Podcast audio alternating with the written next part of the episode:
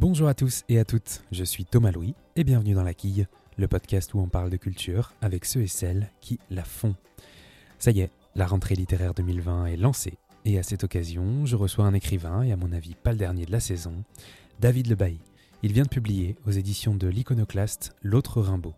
L'autre Rimbaud est un livre à mi-chemin entre l'enquête et le récit qui s'intéresse à un personnage oublié et même souvent inconnu, Frédéric Rimbaud, le frère d'Arthur Rimbaud. Longtemps considéré comme un laissé pour compte, comme un mal-aimé, comme un raté de la famille, sa légende a été construite sur des mensonges, sur des silences, sur des bribes de faux témoignages. Un destin diamétralement opposé à celui de son frère, qui a tout bonnement rendu Frédéric invisible, rayé des correspondances, effacé des photos, banni par sa famille, dépossédé de tout, tout sauf de la vie. C'est pourquoi David Lebailly a décidé de mener l'enquête et de plonger dans les dossiers de ce personnage inconnu qui a pourtant côtoyé de si près un génie mondial de la littérature. Et avec David Lebailly, on a parlé de la manière dont il a décidé de mener l'enquête sur Frédéric Rimbaud, du rôle qu'a joué la famille dans cette invisibilisation, ou encore de la manière dont on parle d'un personnage dont on n'a que les faits et pas toujours les émotions. Bonne écoute.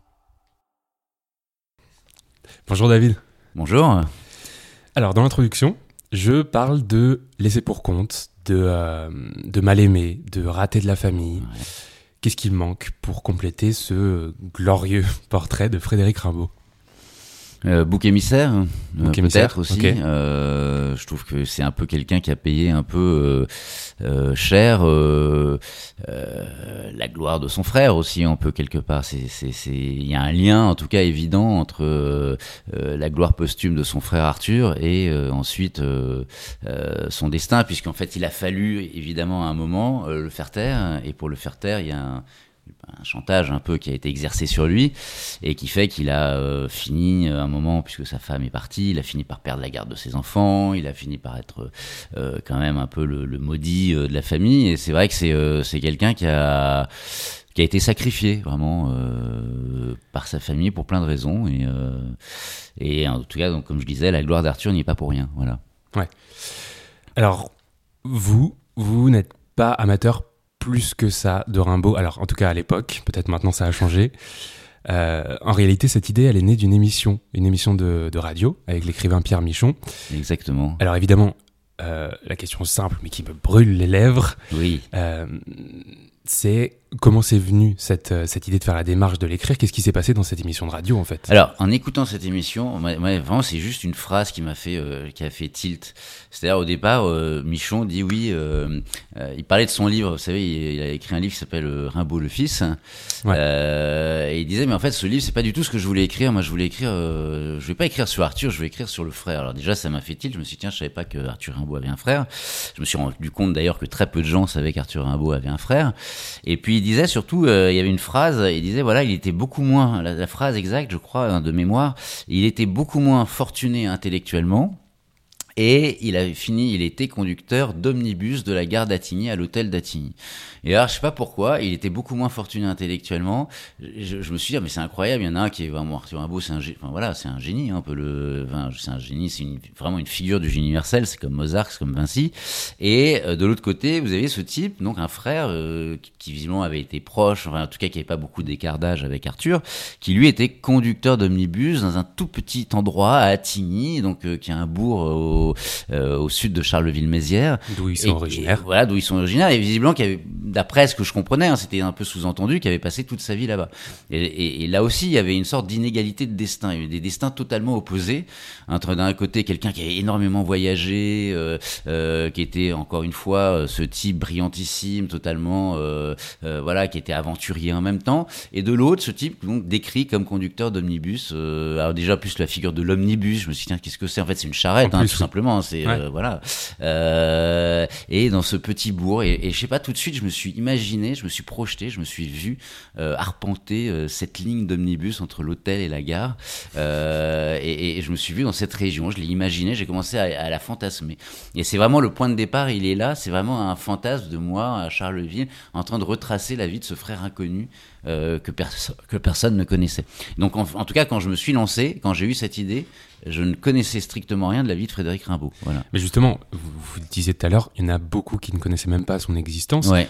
Et même parmi des, rimbal... des gens, des, rimbaldiens, des gens Des- qui connaissent très bien, exactement, et qui, qui- voilà. Et comment on explique ça? Euh, on explique ça parce que tout a été fait pour que son existence soit euh, cachée, dissimulée. C'est-à-dire vraiment, il y avait ce, ce besoin à un moment. Euh, c'est-à-dire qu'en fait, c'est très drôle. C'est-à-dire que quand Arthur Rimbaud meurt, euh, Frédéric Rimbaud est contacté par un journaliste notamment. Il y a une- un extrait de correspondance qui est, qui d'ailleurs quasiment les seuls écrits qui restent de Frédéric Rimbaud. Et il répond à un journaliste, il raconte des choses. Et, euh, et très vite, il n'y a plus aucune trace du moindre journaliste, euh, du moindre biographe qui va s'intéresser à Arthur de Frédéric. Frédéric n'apparaît plus du tout, du tout, du tout. C'est comme s'il n'avait en effet pas existé. Et parfois, on voit dans, les, dans, des, dans des extraits de, de, correspondance des gens qui disent Mais au fait, il avait un frère. euh, et la famille dit Oui, oui, il a un frère, mais enfin bon, voilà, il a aucun intérêt. Enfin, vraiment ce côté très. euh, Et puis surtout, euh, vous savez, il y, y a tout un. A une, une somme très importante, c'est toutes les correspondances entre Arthur Rimbaud, quand il est à Aden, et sa famille. Et de ces, corre- de ces correspondances-là, on s'est rendu compte après, bien des années après la mort de, de la famille euh, Rimbaud, des gens de la famille Rimbaud, que le nom de Frédéric avait été systématiquement effacé. Mais vraiment effacé, rayé. Tous les passages, tous les paragraphes concernant Frédéric avaient été rayés. Donc il y avait quasiment aucune trace. Et les seules choses qu'il y avait, finalement, c'était des racontars de village. euh, finalement, suite à une légende noire qui avait été un peu propagée d'ailleurs par la sœur de Arthur et de Frédéric, qui s'appelle Isabelle Rimbaud. Voilà. Et euh, Arthur lui-même en a parlé, peu, mais il en a parlé. Oui. Il a dit, je cite, Ça me gênerait assez, par exemple, que l'on sache que j'ai un pareil oiseau pour frère. Ça ne m'étonne d'ailleurs pas de ce Frédéric, c'est un parfait idiot, nous l'avons toujours su, et nous admirions toujours la dureté de sa caboche. Alors venant d'Arthur Rimbaud lui-même, au-delà du contexte, ça donne un sacré coup dans une réputation, ça. Ah oui. Mais Ça, ça a crucifié totalement la réputation de Frédéric Rimbaud. Ça l'a euh, anéanti. Et je pense que beaucoup de biographes, d'ailleurs, je, je vous coupe, je suis désolé, mais en fait, beaucoup de biographes se sont appuyés sur cette citation qui est vraiment un extrait de lettre et qui est vraiment écrit dans un contexte extrêmement particulier euh, pour dire ah bah finalement ce Frédéric n'a aucun intérêt c'est l'idiot du village et c'était pas du tout ça mais ça se fonde sur des légendes urbaines dans l'idée, en fait. ah bah ça se fonde sur des légendes en effet, euh, euh, des légendes en effet, le type qui, qui était un peu poivreau, qui buvait, qui était coureur de femmes, euh, qui était euh, euh, ce, ce genre de type un peu, euh, voilà, vous voyez, dans les, qui traînait dans les tavernes du coin, quoi, voilà. Et cette phrase, en fait, ce qui est, ce qui est, qui est dommage, c'est, enfin, ce qui est dommage, euh, c'est que cette phrase, en fait, elle occulte la proximité, parce que c'est ça qui est important, c'est-à-dire que l'intérêt d'écrire sur ce frère, c'est pas juste raconter la vie d'un, frère Rimbaud, c'est que ce frère avait été jusqu'à l'âge de ses 15 ans très proche de, de Arthur et Frédéric, étaient extrêmement proches. Ils partageaient la même chambre. Et puis au collège, on voyait, ils étaient tout le temps tous les deux ensemble. Ils étaient Puis, totalement oui, à l'écart. Et Frédéric était même admiratif de, de Arthur Ah à ben, certains Frédéric égards. notamment était admiratif. Il était, il faisait sa pub, hein, même à- Ouais. au lycée, en disant mais euh, voilà Frédéric, euh, Arthur, c'est un, il est épatant, euh, c'est un type génial. Euh, et puis même, on, on s'est rendu compte plus tard, très récemment d'ailleurs, on a retrouvé un extrait de une, une lettre de quelqu'un qui commandait une revue euh, littéraire. Où il y avait un article sur Arthur Rimbaud quelques années après sa mort. Mhm. On a d'abord cru que c'était sa mère qui avait écrit ce texte, mais en fait pas du tout. C'était Frédéric qui commandait euh, euh, des revues, des revues littéraires très spécialisées. hein. C'est-à-dire que c'est pas, euh, a priori, c'est pas accessible à tout le monde. Et il voulait savoir ce qui était écrit sur son frère et il continuait à s'intéresser. Donc, évidemment, partageant la même chambre d'Arthur Rimbaud jusqu'à l'âge de 15 ans, euh, évidemment, il a lu, il Oui, a oui. écouté les poèmes d'Arthur. Donc, euh, il n'était pas du tout éloigné de ce monde-là. Enfin, c'est ça qui est intéressant, c'est que du coup, il y a une légende qui correspond pas du tout à la réalité qui a été écrite sur ce Frédéric. Et puis, il y, a, euh, il y a cette absence du père, il y a la rudesse d'esprit de la mère. Que- que- quel, rôle il, euh, quel rôle il joue, ses parents, cette relation à, à, à- à la famille plus globalement dans cet oubli de, de Frédéric? Il le conditionne Alors la, mère, elle est, elle est terrible avec Frédéric, c'est-à-dire que les, elle est terrible au départ avec ses deux fils. Hein, durs, hein. c'est une, femme euh, qui a été, euh, qui a vécu, enfin qui a été quittée très vite hein, par, par son, par son mari, donc le capitaine Rimbaud, qui était un officier. Et, euh, et cette mère, elle va vraiment élever ses deux enfants, Arthur et Frédéric. Elle a vraiment un coup de, À la de- dure, quoi. Voilà, à la dure, on va dire, on va le résumer comme ça. Et euh, autant Arthur finalement va devenir un, bon finalement ça se passe bien parce qu'il est un élève extrêmement brillant, plus que brillant, qui remporte tous les premiers prix au concours généraux. Autant Frédéric, alors c'est le cancre. C'est vraiment le dernier de classe. euh, C'est celui qui veut pas travailler. C'est celui qui fait rien en classe, qui rend des copies vierges et qui s'en fiche délibérément. Euh, et c'est vrai que Frédéric au, fur, au fur et à mesure des années, va être de plus en plus répudié presque par, par sa mère, jusqu'au moment où il va vouloir se marier avec une fille, voilà, une fille de Blanche Justin. voilà, Blanche Justin, qui était une fille, voilà, qui est une fille pauvre, qui était une fille de paysan, et il va, il va en découler un procès qui va durer deux ans avec trois arrêts d'un tribunal et un arrêt de la cour d'appel de Nancy qui s'appelle d'abord Rimbaud contre Rimbaud. Enfin, c'est vraiment presque, eh ben, je dis souvent le titre d'un roman. Euh, mais sauf que c'est pas Arthur Rimbaud, c'est Frédéric Rimbaud contre sa mère. Et, et c'est vraiment, euh, ça, ça, voilà. Et, la phrase que vous citiez tout à l'heure euh, de Arthur euh, traitant son frère d'idiot, euh, c'est une phrase qui est inscrite dans ce contexte extrêmement virulent de conflit entre la mère et Frédéric. Et Arthur Arthur qui est quand même le rebelle, celui qui qui qui qui, qui a même euh, dans, dans ses textes euh, parlé du dérèglement de tous les sens, de, voilà. Euh, ben Arthur va, va prendre le parti de l'ordre et va dire en effet qu'il est totalement stupide que Frédéric épouse une fille de basse extraction en fait. Hein, oui, parce que aussi il faut dire qu'à l'époque, fin fin 19e, la pression sociale elle est quand même assez forte. Elle est extrêmement forte et, et ce qui est incroyable c'est que ben, Frédéric il, va il va il va vraiment avoir énormément de mal. Il va avoir en effet deux ans où il va pas pouvoir épouser la femme qu'il aime et la femme qui en plus porte son enfant. Voilà. Oui, en plus. En plus, voilà. Et euh, sans vouloir rentrer dans les détails loin de là de, votre intimité, euh, vous êtes vous-même enfant unique. Oui. Vous pensez que ça a joué un rôle dans, euh, dans votre vision de cette histoire qui est aussi et surtout une histoire de frère? Alors c'est une histoire de frère, c'est vrai que c'est une histoire de frère moi, qui me fascinait dans le sens où je, bah, quand on est enfant unique c'est un peu le, euh, on rêve toujours d'avoir un frère. Enfin, un garçon, en tout cas, moi, euh, j'ai toujours fantasmé un frère, un grand, un petit. Enfin, c'est quelque chose qui m'a toujours accompagné. Euh, et c'est vrai que quand j'étais gamin, bah, tous les gens qui ont des frères, on voit quelque chose, une complicité, un copain, ils jouent toujours ensemble. Parfois, on voit des choses très fortes et, quelque chose qui vous fait envie. Alors plus tard, on se rend compte que c'est plus compliqué que ça, que entre les frères, parfois, il y a des rivalités, il y a même des haines qui, qui, qui, qui qui s'aggrave et qui s'accentue avec les années. Donc je, suis moins. Euh, mais, mais c'est vrai que j'ai un regard un peu novice par rapport à ça. C'est un regard presque d'exploration. C'est-à-dire que c'est pas. Euh, je pars pas d'une expérience euh, personnelle pour décrire cette relation entre les frères. En, revanche, j'ai interrogé évidemment beaucoup de mes amis pour savoir qui ont des frères, pour savoir. Comment comment ça, se passe.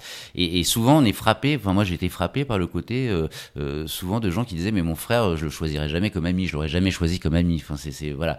Et, que parfois l'éloignement euh, ou la froideur qui peut exister entre des rapports fraternels ouais c'est quelque chose que je, je, auquel je m'attendais pas en tout cas euh, mais cette histoire, moi, elle m'a touché pour d'autres choses, du coup, parce que à la fois pour le côté euh, découverte du rapport fraternel, mais plus dans la relation de Frédéric avec sa mère, notamment. C'est ça euh, qui moi, j'ai une relation en effet qui est, qui est, qui est... Mais, mais, ça, je, évidemment, je le savais pas au, au départ. Ouais, bien sûr. Et, et c'est vrai qu'au fur et à mesure de l'écriture, il y a eu une sorte d'identification ou quelque chose où je, quelque chose où quelque part, je me suis un peu approprié cette figure de, de Frédéric Rimbaud. voilà, parce qu'il a. voilà.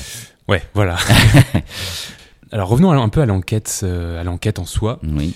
Vous l'avez dit un peu tout à l'heure, vous avez été à Charleville-Mézières, vous avez été, euh, vous avez interrogé des gens susceptibles de vous aider, comme Jacqueline Rimbaud, qui est l'arrière petite fille de, Frédéric, Rimbaud. Voilà qui est la dernière descendante. Hein. Alors ce qui est, ce qui est drôle d'ailleurs, c'est que la dernière descendante finalement soit issue de la branche, euh, la branche du, du raté quelque part, parce que vu comme le raté en tout cas. Vous avez aussi passé beaucoup de coups de fil, j'imagine, contacté des gens comme l'association des Amis de Rimbaud. Ah, les Amis de Rimbaud, comme des, euh, notamment des professeurs comme euh, André Guyot, qui est l'homme qui a édité les, euh, le professeur d'université, donc qui a édité les œuvres de Rimbaud dans la Pléiade, qui a été, qui est vraiment quelqu'un de, de, très très bien, qui m'a, qui m'a donné des pistes, comme Alain Tourneux, qui est président de l'association des Amis de Rimbaud. J'ai passé beaucoup de temps, donc oui, vous disiez, alors il y a, y a, deux, deux archives hein, très importantes, les archives départementales, où là vous retrouvez, notamment dans la famille, tous les partages de terres les répartitions, les héritages, les successions, c'est très important parce que c'est une famille. Euh, vraiment extrêmement attaché à la terre et, on voit selon les découpages, selon les, les, distributions de parts d'héritage, euh, oui les liens affectifs en fait et, les rancunes qui pouvaient exister entre les uns et les autres. Vous avez vraiment des scènes qui sont décrites. Enfin c'est vraiment, euh, enfin alors c'est vraiment un travail de fourmi parce que ça vous prend un temps assez dingue. Et c'est ça, ça a été long, ça a été difficile? Ah c'était très long parce qu'il y a extrêmement peu de choses, extrêmement. Alors c'est un aspect qui, est, qui, est, très important malheureusement dans les Ardennes, c'est que suite aux deux conflits euh, mondiaux, euh, les, les, les, archives, beaucoup d'archives ont été détruites. C'est-à-dire que quand vous allez, par exemple, toutes les archives, hein, je vous donne un exemple, euh, quand il y a eu le conflit judiciaire entre la mère et Frédéric Rimbaud, donc je voulais avoir les archives du tribunal de Vouziers, ben, toutes ces archives-là ont, ont disparu, ont disparu en 1918 par exemple, beaucoup de documents, je suppose, euh, de Frédéric Rimbaud, d'écrits de Frédéric Rimbaud, ont dû être récupérés par sa sœur à sa mort, donc en 1911. Et en 1918, on sait que la maison des Rimbaud a été plastiquée par les Allemands, a été détruite par les Allemands quand ils sont partis de, de, Roche, de la région. Donc du coup, tout ça, tout ça, c'est des documents qu'on n'a plus. Donc c'est extrêmement difficile, en effet, de trouver des éléments, euh, des éléments tangibles. Euh, voilà, donc euh, il a fallu, euh, euh, voilà, il a fallu vraiment l'élément le, le, plus fort, c'est évidemment les correspondances entre la famille. Ça c'est très très mm. fort et c'est des, des, éléments très importants. Et puis les archives municipales, la bibliothèque Voyelle, notamment à Charleville-Mézières, qui conserve pas mal de choses très intéressantes et des documents originaux. Voilà. Alors là, on est en août 2020. Oui. Vous avez commencé quand cette, ce travail? Alors j'ai commencé il y a deux ans pile. Il y a deux ans Ouais, okay. vraiment deux ans pile. C'est-à-dire que j'ai emmené en août 2018 la grande biographie de Rimbaud, euh, qui est celle de Jean-Jacques Lefrère, d'ailleurs qui va être rééditée dans, dans les jours qui viennent. Euh, et c'est vraiment mon... Voilà, je, je l'avais emmené, j'étais parti en vacances et je, je, je l'avais... Voilà, c'était 1200 pages et j'avais commencé là. Voilà, c'est donc c'est deux ans, euh, jour pour jour. Quoi. Ok. Euh, alors dans l'autre Rimbaud, donc votre, votre livre, au fil des pages, on voit apparaître des, passages en italique qui sont très simplement des interventions de, de, votre part pour expliquer, pour clarifier vos recherches. Quel était l'enjeu principal de ces interventions euh, au milieu du récit finalement C'était pour nous faire euh, ressentir la difficulté C'était pour vous euh, légitimer C'était Non, c'est pas tant euh, ça que une volonté, je pense, d'inscrire ce récit dans un présent. C'est-à-dire que je voulais pas juste me contenter de retracer la vie de Frédéric Rimbaud. C'est intéressant. De, la, la, vie de Frédéric Rimbaud, elle est intéressante parce qu'elle vous interroge aussi sur la fabrication d'un mythe. Comment on mmh. construit un mythe? On voit bien que elle vous montre notamment qu'après la mort d'Arthur Rimbaud, il y a une volonté de d'orienter, on va dire, la, les textes d'Arthur Rimbaud dans une certaine direction, de créer une image euh, de poète qui se serait converti sur son lit de mort, euh, qui a renié tous ses textes de jeunesse. Ça, c'était évidemment toute la thèse d'Isabelle et de la famille Rimbaud. Mmh. Donc il y a une construction de ça, une construction d'ailleurs auquel, à laquelle euh, Paul Claudel va donner un écho considérable et qui va en fait, c'est pas anodin, c'est-à-dire que c'est une construction qui va durer un demi-siècle hein, quand même avant qu'on puisse oui. La, que des gens la, la démontent. Et, et, et donc, je trouve que inscrire aussi cette idée euh, Rimbaud aujourd'hui c'est quelqu'un, c'est une figure extrêmement présente. J'ai encore des gens dans des manifs qui, qui, qui brandissent la, la, photo de Rimbaud. C'est une figure de révolte, c'est une figure de. Et, et, je trouve que de, de, voir finalement à travers la, la lumière euh, la, familiale, purement familiale. Et moi j'ai vraiment voulu traiter ça sans du tout, euh, quelque part sans poésie, sans envolée lyrique. Et vraiment, c'est le parti pris. Mon parti pris, c'est de traiter ça presque comme un fait divers. C'est-à-dire, c'est une ouais. histoire de famille et la, le, le, manière la plus clinique possible, parce que je trouve qu'on ressort, il en ressort des choses qu'en tout cas moi que j'ai pas lu en tout cas auparavant. Mais oui, oui en tant que lecteur, c'est vos interventions, comme je les ai appelées, elles sont, elles sont très intéressantes. Mais euh, on voit bien aussi que vous, quand même, vous manquiez d'informations. Et euh, on apprend même à la fin du livre qu'on ne savait même pas où Frédéric était enterré. Oui, on savait pas où il était enterré. En effet, c'était même pas. C'est-à-dire que même Jean-Jacques Lefrère, qui a pourtant accumulé beaucoup de choses, il disait à la fin, mais on ne sait pas. euh, J'ai ouais. cherché, je ne sais pas. En fait, il fallait aller. Euh, en effet, moi, j'étais allé, aller. Du coup, je suis passé par l'évêché. Et du coup, en effet, on retrouve une fiche d'enterrement euh, en, en, juillet 2011, de 1911. Mais surtout, ce qui est drôle, c'est que même sur ça, il y a même pas son âge. Son âge oui, est faux. Est son écrit, le nom de son nom est mal orthographié. Bah, rien, rien ne va. c'est vraiment, voilà, rien ne va exactement. Et euh, vous n'êtes pas senti dépassé à un moment dans cette histoire? Non, il y a eu un moment, euh, comment dire, vous vous attaquez quand même. Il y a des moments où vous dites, waouh, je m'attaque quand même à Arthur. Rimbaud, quoi. Enfin, je, je m'attaque, euh... pas, je m'attaque, j'attaque pas Arthur Rimbaud, mais je m'attaque enfin, bah, là, je, là, pas. je vais écrire sur un des plus grands mythes de la littérature mondiale, Arthur Rimbaud. Et à un moment, vous dites, waouh, est-ce que parce que tu en as les épaules quand même parce que est-ce que est-ce que tu vas avoir des choses parce que sinon là tu vas être mais c'est ça il faut assurer derrière mais mais c'est toujours pareil c'est-à-dire qu'au début on, moi je, me, je suis un peu comme ça, ça je me je me dis allez je fonce Bon après je me dis bon comment comment voilà, comment on va faire pour traverser la rivière? Mais bon ouais. voilà finalement on y arrive et euh, et je, voilà je pense quand même que et, et, quelque part il y a quelque chose qui vous dépasse dans la mesure où à un moment vous dites ah, quoi qu'il arrive, quel que soit le destin de ce livre, on a quand même cette impression d'apporter une petite pierre, petite, vraiment, euh, voilà, à un mythe qui est vraiment, qui va être, je pense, encore appelé à, à durer ouais. euh, des, de nombreuses années, voilà. Et, euh... et, euh, et, justement, pour vous aider à traverser la rivière, est-ce qu'il n'y a pas eu un petit peu euh, l'aide de la fiction? Ah oui, ah mais c'est euh, totalement assumé. Hein, Peu d'informations, euh, bien sûr, bien sûr. ouais. Alors, alors, je- ouais, alors, je- moi, je, n'invente pas d'informations, je n'invente pas des événements. C'est-à-dire que j'invente. Oui, vous aviez les euh, faits. J'ai des faits, j'ai des dates. À un moment, ce que moi, ce que je vais créer dans ce livre, c'est le personnage, Ouais, c'est-à-dire la figure, lui donner de la chair, Caractère et, et- aussi, et du caractère, l'imaginer physiquement à, à partir d'une photo, à partir de photos d'adolescence, de photos. Mais évidemment, je vais l'imaginer vieillir. Je, je vais lui donner vraiment une, une matière romanesque. Et là, évidemment, c'est ce qu'on appelle, c'est pour ça qu'il y a ce concept un peu bâtard qu'on appelle roman enquête. Moi, je suis pas très à l'aise avec ça, mais Bon, pour l'instant, c'est ce qui caractérise Mm. le mieux ce, ce- ce livre. Et, et en effet, le- le- les personnages, d'ailleurs pas seulement le personnage de Frédéric, le personnage d'Isabelle, le personnage de la mère, à un moment, euh, euh, tout à l'heure, je vous parlais des constellations des hypothèques et des partages des successions. Ça, ça suffit pas. Vous faites pas un livre avec un, c'est pas un procès verbal. Donc, il faut en effet ramener quelque chose. Et évidemment, là, vous devez vous mettre vous en, jeu. C'est-à-dire, vous devez vos projections, votre imagination, elle intervient à ce moment-là. Mais justement, il faut se mettre en jeu. Vous, euh, vous êtes journaliste, vous êtes habitué au travail, euh, j'imagine, d'enquête, mais comment, euh, comment on le mène en, en se séparant de ce regard de pur journaliste, ou plutôt, euh, comment on l'amène en y apposant le regard de l'écrivain, de la fiction, du récit, de la longueur aussi? Alors je pense que on, y vient par une appropriation, c'est-à-dire que vous avez un, c'est- bête à dire, mais vous avez un lien qui se crée entre votre personnage et vous au bout d'un moment. Euh, il y a un moment où votre personnage, vous le, prenez euh, presque sous votre aile et vous dites j'ai une j'ai une mission envers lui, c'est-à-dire que j'ai une mission vis-à-vis de lui, c'est de, de lui redonner vie en fait Ouais. de lui redonner une voix.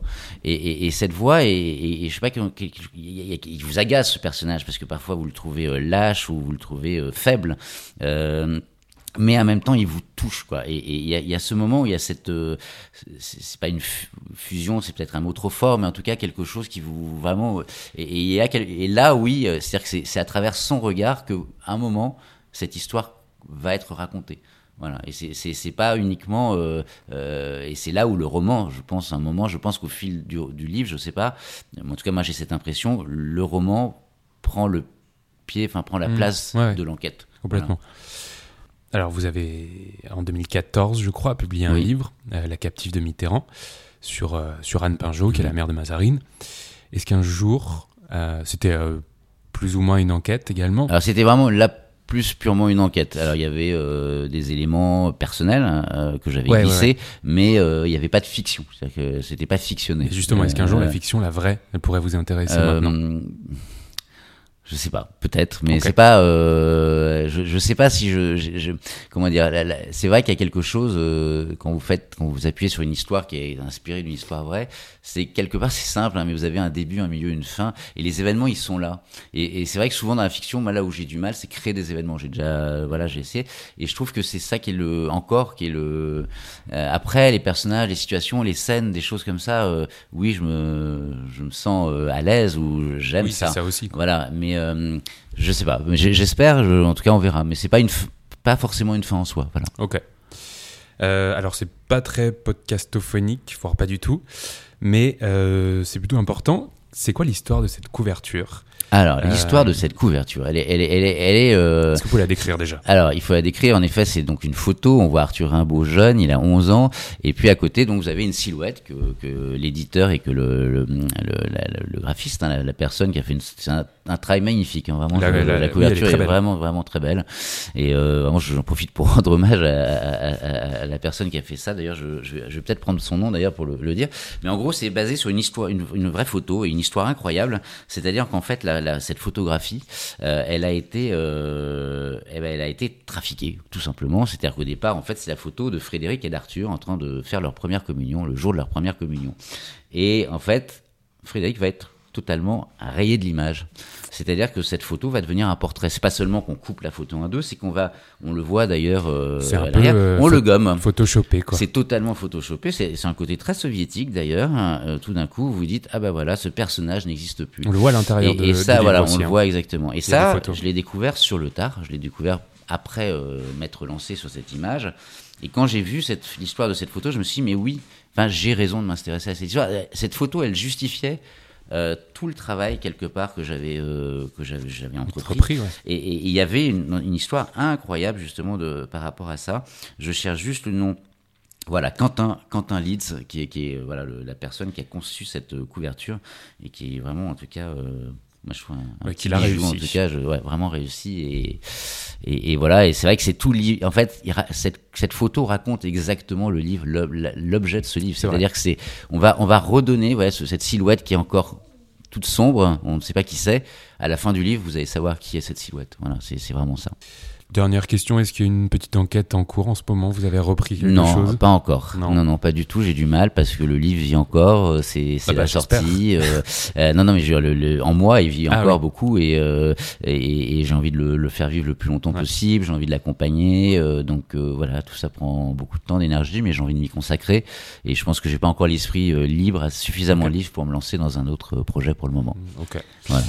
Et puis bah, la dernière question, est-ce que vous auriez un ou plusieurs petits coups de cœur culturels euh, Alors j'ai pensé, euh, alors coup de cœur, je, suis parti en Italie cet été pour rien vous cacher, et j'ai découvert un roman que j'ai beaucoup aimé. D'une, euh, alors vous savez en Italie évidemment on a des écrivaines italiennes, évidemment vous avez Elsa Morante hein, qui, est la, la, la, plus connue, mais il y avait une, une, autre femme aussi très très connue qui s'appelle Natalia Ginsberg et qui raconte un, un livre qui s'appelle Tout, nos, Tout qui est en fait un livre qui raconte en fait l'histoire d'une famille, de plusieurs familles d'ailleurs, euh, tout au long de la montée du fascisme et pendant la Deuxième Guerre mondiale. Et c'est extrêmement nostalgique, extrêmement euh, sensible, euh, avec des personnages qui vous touchent, qui sont euh, une galerie de personnages. Moi, j'ai vraiment été euh, fasciné. C'est un, un, livre qui m'a fait penser un peu à un film que, qui, est, qui est magnifique, qui s'appelle Le Jardin des Finzi Contini, euh, voilà, avec Dominique Sanda. Et c'est un peu ce même esprit d'une époque dorée, d'une époque dorée d'avant le fascisme italien, et ce monde qui se fissure au fil des pages et et voilà et puis évidemment avec la guerre et puis la, euh, toutes les atrocités qui va qui vont s'y dérouler. Et, voilà et je trouve que c'est vraiment une vraie une vraie découverte. Et euh, voilà Natalia Ginsberg tout nausière vraiment j'ai beaucoup vraiment un, très beau coup de cœur. Et sinon en cinéma j'ai vu un film que je n'avais jamais vu jusqu'à présent qui ressort euh, euh qui s'appelle euh, Arizona Junior euh, voilà avec Nicolas Cage. Notamment c'est un des tout premiers films de, je crois que c'est le deuxième film des frères Cohen. Vu, tout au début et et je trouve que tout est en place. Et je trouve que même par rapport à ce que font aujourd'hui les frères Cohen, je, trouve qu'il y a quelque chose de totalement déjanté qui m'a qui m'a extrêmement plu. Euh, je trouve Nicolas Cage est extraordinaire dans ce film et je, voilà, je l'ai vu il y a trois jours et, donc voilà, donc j'en profite parce que c'est vraiment un, très très grand, très très bon film. Super. Eh ben merci beaucoup David. De rien, merci beaucoup Thomas en tout cas de, de m'avoir proposé cette émission. Voilà. Et eh bien voilà, la qui c'est terminé pour cette semaine, mais on se retrouve évidemment la semaine prochaine avec un nouvel invité ou une nouvelle invitée. En attendant, si l'entretien avec David Lebailly vous a plu, n'hésitez pas à le partager, à vous abonner aux réseaux sociaux du podcast et à vous abonner au podcast aussi, tiens, pourquoi pas. Merci beaucoup pour votre écoute et à la semaine prochaine.